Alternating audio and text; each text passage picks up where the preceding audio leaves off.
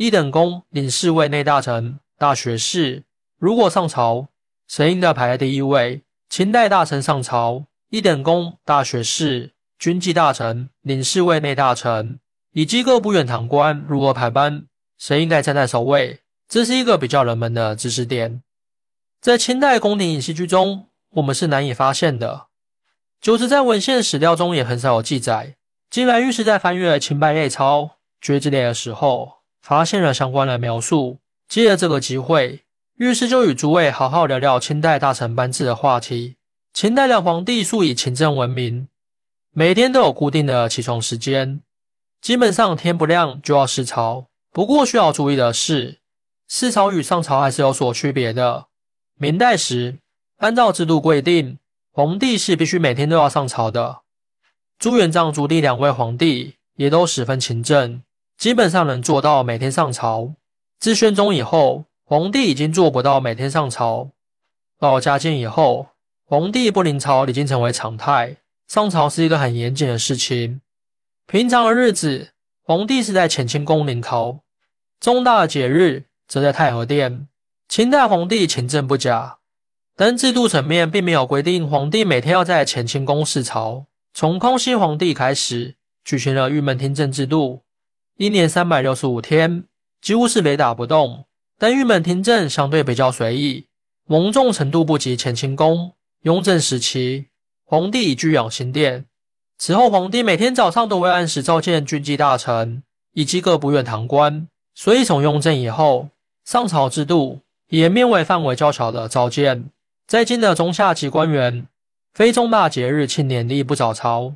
关于清代得到朝会制度，御史只是简单做个介绍，讲得不够细致，难免有遗漏的地方，但基本上就是调子。正式的朝会当然还是免不了的。那么在正式的场合下，各级大臣又是如何站班的呢？理论上来讲，在官本位的专制时代，爵位和品级是决定大臣站班的主要依据。明代时大臣上朝，首先衡量的是爵位，国公的位置肯定排在前面，然后才是品官。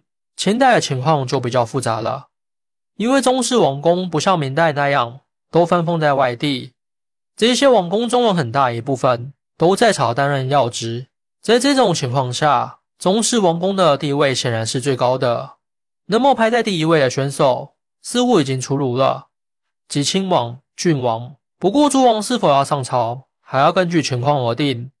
因为自乾隆以后就出台了政策，宗室王公不得在朝中担任要职，既不入军机处，不分管部务，而且亲王、郡王的数量很多，除了皇帝登基。大婚、万寿等最重要的庆典之外，唐朝时规定，诸王如果没有兼任差事，就无需上朝。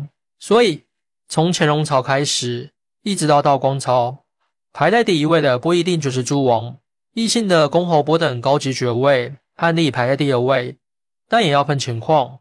如果公爵仅是拿俸禄而不当差的，也不必上朝。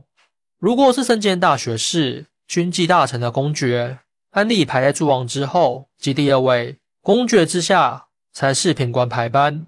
康熙时期对品官的位次就出台了相关的制度。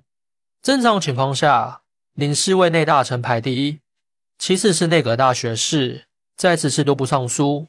军机大臣不是品官，只不过担任军机大臣者，其原职一般都是大学士或六部尚书。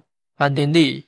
兼任军机大臣之大学士排班较普通大学士前，兼任军机大臣之尚书较普通尚书前。雍正九年，倒是出现了一个特例，当时富尔丹很受雍正的器重，是重点培养的奇人人才。他当时的爵位是三等功，职务是领侍卫内大臣兼吏部尚书。按照惯例，富尔丹的班次应该排在大学士、军机大臣、吏部尚书张廷玉之前。富尔丹这个人比较谦逊，以自立为望来说，他升职远不如张廷玉。在一次早会中，富尔丹不敢排在张廷玉之前，而张廷玉深知朝廷体制，也是推辞不就。最后还是雍正下了旨，令张廷玉居前。从这个案例中可以看出，大臣朝会排班虽然有定制，但是个别的大臣由于资历为望，以及皇帝宠信程度而不同，其战班往往也会发生改变。大家学士以下各部尚书的班次就更头痛了，因为清代的各部尚书都是满汉皆色，除了民族成分不同之外，各部尚书中还有部分是大学士、军机大臣兼任的。普通的尚书按照满在前、汉在后的基本原则，同时招位战班中也严格按照吏、户、礼、兵、刑、工的顺序，以大学士管部者虽是汉臣，但也列在满尚书之前。如果满汉尚书都是大学士管部，那么满大学士在前，汉大学士在后。再往下的督察院、各部侍郎以及其他部院堂官就很简单了，按照满在前、汉在后的原则排班即可。在京的武职官员以八旗居多，不像文官那么复杂。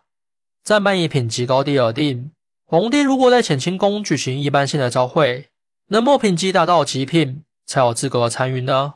关于这方面的规定，文献中没有记载。不过到过故宫的读者应该是知道的。乾清宫正殿的面积十分有限，在京的文武官员不可能全部到场，御史大致推测，文官最少是在四品以上，武官则三品以上。至于人数众多的郎中、员外郎，应该是没有资格参与一般朝会的。你有什么看法呢？欢迎大家一起来讨论。您的支持。是我更新的动力。更多精彩内容，请关注半年听书。